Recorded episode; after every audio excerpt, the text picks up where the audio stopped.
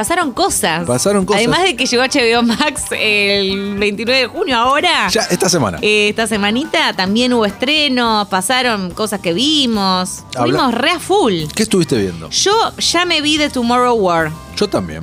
Ah, ¿ya la viste? Anoche. No te la puedo creer. Anoche. La guerra del mañana. Antes de dormirme, ayer tuve un día muy a full.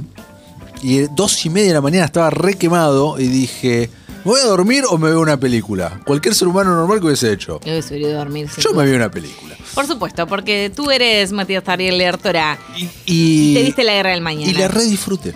La re disfrutaste. Sí, yo ya sé que vos le pusiste 3 a agosto, pero... Bueno, eh, tampoco es cuestión de delirarme. Ahora No, voy a contar un poco Tenés qué razón, pasó. tenés razón. Para mí es eh, 3 agostas y media, 4 te diría. Ah, bueno, le metiste media, me- un poquito más, pero no estamos tan lejos. No, no estamos tan lejos. En la... Quería volverte un poco nada más. Prime- Primero contemos un poco de qué va para los que no saben, o sea, se llama La Guerra del Mañana, o sea, Chris Pratt es Dan Forrester, un militar retirado que es reclutado eh, para tratar de acabar una amenaza alienígena que en realidad va a ocurrir 30 años en el futuro, o sea que tenemos todo ahí, tenemos Alien, tenemos viajes en el tiempo y tenemos a Chris Pratt haciendo de un ex militar retirado, que medio que no se halla como en su nueva vida, ¿no? Típico, típico, suele pasar. Me gustó muchísimo de la película y A vamos a estar todos muy atentos el año que viene quién va a estar jugando la final del mundial, ¿no? Porque la película arranca, te están todos viendo por televisión la final del mundial de Qatar. Eh, no reconocí la otra camiseta, pero uno es Brasil. ¿Vos reconociste la otra camiseta? No. ¿Tenés el dato? No, no, no tengo el dato. Ok, perfecto. Pero sí me llamó mucho la atención que están viendo un partido de fútbol, de fútbol, no, no, de. es el mundial, Lu. Claro, claro. Además de que es el mundial, digo, en Ah. general uno está acostumbrado, me refiero a ver deportes en Yanquilandia World Claro. que no son soccer, No. que son otro tipo de cosas. pero está buenísimo, la verdad, con mucho criterio. Los realizadores eligieron eso porque es lo más visto a nivel mundial. Eh, entonces, elegir eh, para. Mm. en Estados Unidos también, mira, yo pensaba que Estados Unidos no, no, en Estados, era. no, en Estados Unidos no. Pero en el resto del mundo sí. Claro, bueno, pero la acción ocurre en USA, USA. Bueno, pero O todo, sea, pero Chris todo está con su familia. Sí, pero todo el mundo tenía que saber de enterarse de esto. Entonces lo que hicieron fue interrumpir la final del mundo. Es la que va, es la que va, por su pollo. A- Afortunadamente la familia de Chris se ve que le gusta el fútbol y Sí, estaba, y justo eh, estaba justo. La película tiene mucho eso también, tiene mucho justo estas Justo cosas, ¿viste? Justo su papá tal cosa, justo, uh, necesito a alguien que pilotee un avión, justo conozco, un experto en volcanes, justo conozco. No, Tiene- igual para, ahora vamos, ya ahora me voy a meter en las dos. Para mí hay dos mitades muy marcadas de la película. La primera mitad que es la que me gustó mucho, Sí. en donde venía diciendo, che, tiene, esto tiene una cierta lógica, esto está bueno. Hay de hecho algunas referencias al Fortnite, si jugaron alguna vez, eh, bueno, me imagino que sí, ¿no? Yo Al- nunca jugué al Fortnite. bueno, si tienen más o menos una idea vaga de qué es el Fortnite, eh, van a reconocer seguro eh, una de las primeras escenas en donde Chris Pratt está justamente yendo, eh, digamos, estéticamente y demás es e- exactamente igual al Fortnite. Entonces llama la atención. Y también al filo del mañana, la película de Tom Cruise y Emily Blunt, que para mí es muy superior. Sí, es otra cosa. Otra cosa, pero tiene algunas cosillas Sí. que se Esta película para mí es como el hijo entre Michael Bay y Ronan Emmerich. ¿Entendés? Tienen un hijo ellos dos Sí. y es esta película. Totalmente. Es, es eso, porque es ridícula y al mismo tiempo emocionante. Sí, pero a mí lo que me pasa es que durante la primera parte, como decíamos, no me pareció tan ridícula. O sea, Vas a ver. Pará, pero dentro de todo hay. A ver, dentro Esa- bueno, de lo que esa, estamos esa es la parte de Roland Emmerich. Después Bueno, agarra va. Michael Bay. Después viene Eh, Michael Bay y hace básicamente cualquier cosa, porque para mí la segunda mitad va cayendo en picado de una manera estrepitosa. O sea, cuando empezamos no. con el corazón a corazón con el padre, Eh, me encanta, me que encanta. Jake Simmons a todo esto. Uh, cuando- que hacemos trabadísimo. unos- Retrabado. unos músculos espectaculares. Retrabado. Cuando empezamos, voy a hacer un mini spoiler, pero literal es un mini spoiler, chicos. No, no estoy diciendo nada. Pero están buscando un experto en volcanes, justamente. Y aquí, y recurren. Estas cosas me ponen No, nerviosa. Me voy a poner nerviosa igual cuando diga esto. Recurre a uno de los alumnos de 15 años del colegio, Porque que era ese- re fan y un nerd de los volcanes. Y bueno. Pero hace un absurdo. ¿A vos te parece que durante todos estos años una amenaza alienígena, Chris Pratt va a ser el única? Siempre pasa esto, cae en esto de estas películas. Bueno, sí. Que en vez de haber un equipo, así como estamos con el COVID ahora, que tenemos millones, muchísima gente trabajando en la vacuna, trabajos científicos, No, pero gente vos acordás- especialistas no, pero pará, en esta parte- Acá hay tres personas, tres Pero, personas están sí, con este tema. porque- tres. Porque esta, Por favor. Pará, Lucía. Porque en esta parte de la película, dentro de la lógica que hay ahí, ellos son un equipo renegado, un Rogue Squadron, que van solos. Al me- principio sí estaban todos juntos. Sí, pero de todos modos, Sí. yo ahí veo, como siempre, que finalmente recae en unos pocos. Bueno, porque. en unos pocos, que de repente tiene la posta en una charla de sobremesa con la esposa, Pero lo- dice, nada, era esto. es lo- Por favor. Bueno, pero es lo que dije al Nos principio. hace quedar a todos como unos boludos. No, pero es lo que te dije al principio, son muchas casualidades. Eso se llama arbitrariedades de guion, si nos vamos a lo formal. Sí. El Deus ex machina. Bueno, y además se llama elevar al protagonista dentro de una figura de un héroe. Exacto. Cuando se supone que todo trabajo en equipo. Lo que pasa Entonces, es que, si bueno. vos no- aceptás eso, ¿no? Si haces la, la suspensión del verosímil y aceptás esas reglas, esas cosas medias, me animo a decir, mira, meto otro director acá, te meto un Shyamalan, ¿no? Porque viste que hacia el final se conjugan estas cosas que eran muy random, Muy random. muy random, pero que te las va plantando en la película para que luego tengan un sentido.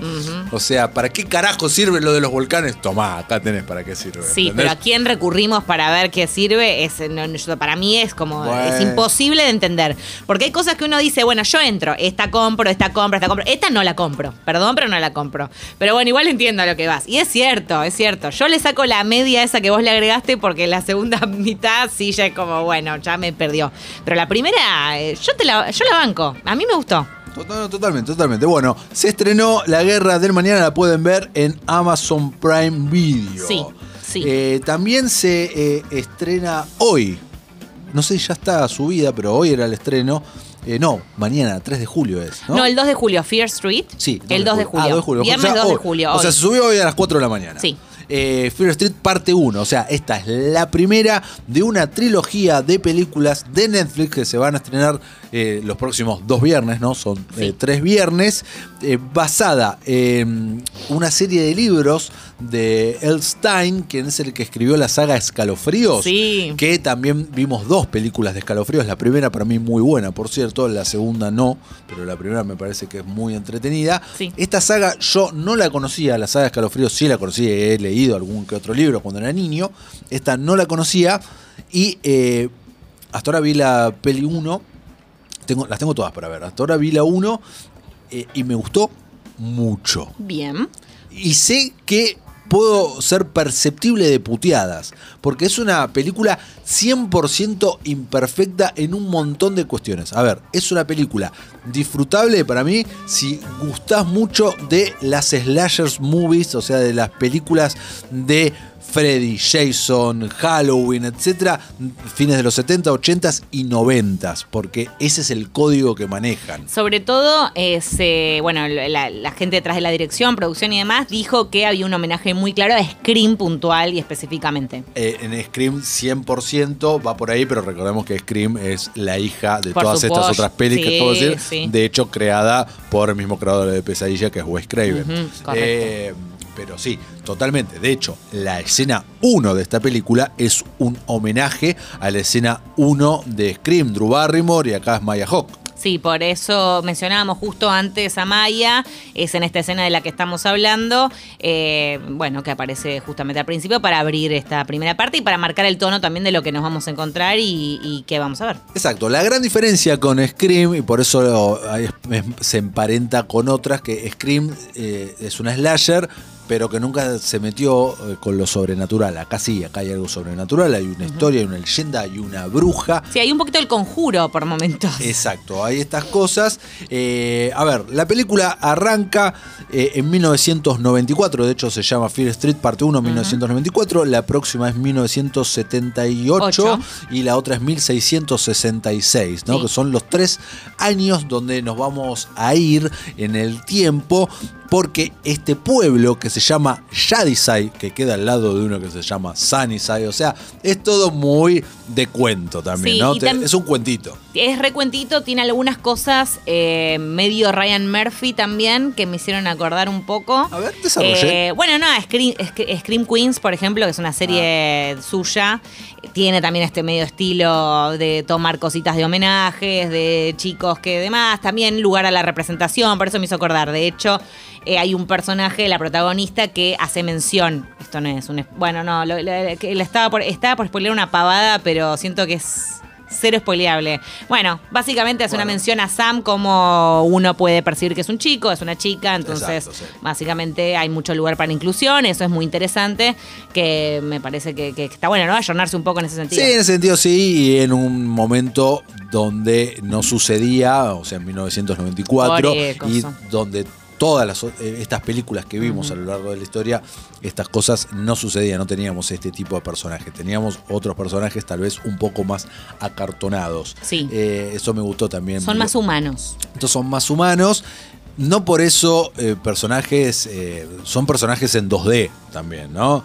No, no, no, no, o sea, están, yo siento que estoy viendo un cuento.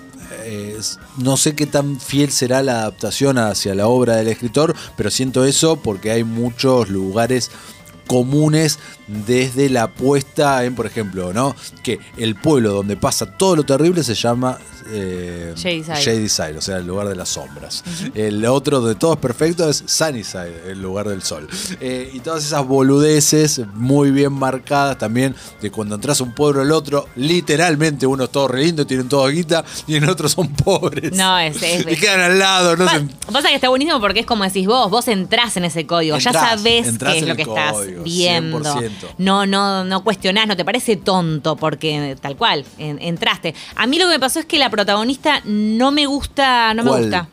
La, la, bueno, la principal. la principal. No me, no me gusta la actriz mucho. No, no me, no, no me convence. Tien- La veo que tiene muchos tics. Me, me, me desordenó en varios momentos. Eh, puede ser. Algo medio personal igual, seguramente. Pero, pero me pasó un poco eso. Puede ser, Eh, no son actores conocidos ni actrices conocidas. Sí va, va Pero a ser se- Gillian eh, Jacobs. Sí, eh, en la segunda parte, que todavía no he visto, que la comentaremos la semana que viene Sí. cuando corresponde, ahí- ahí está una de las chicas de Stranger Things. Eh, sí, exacto.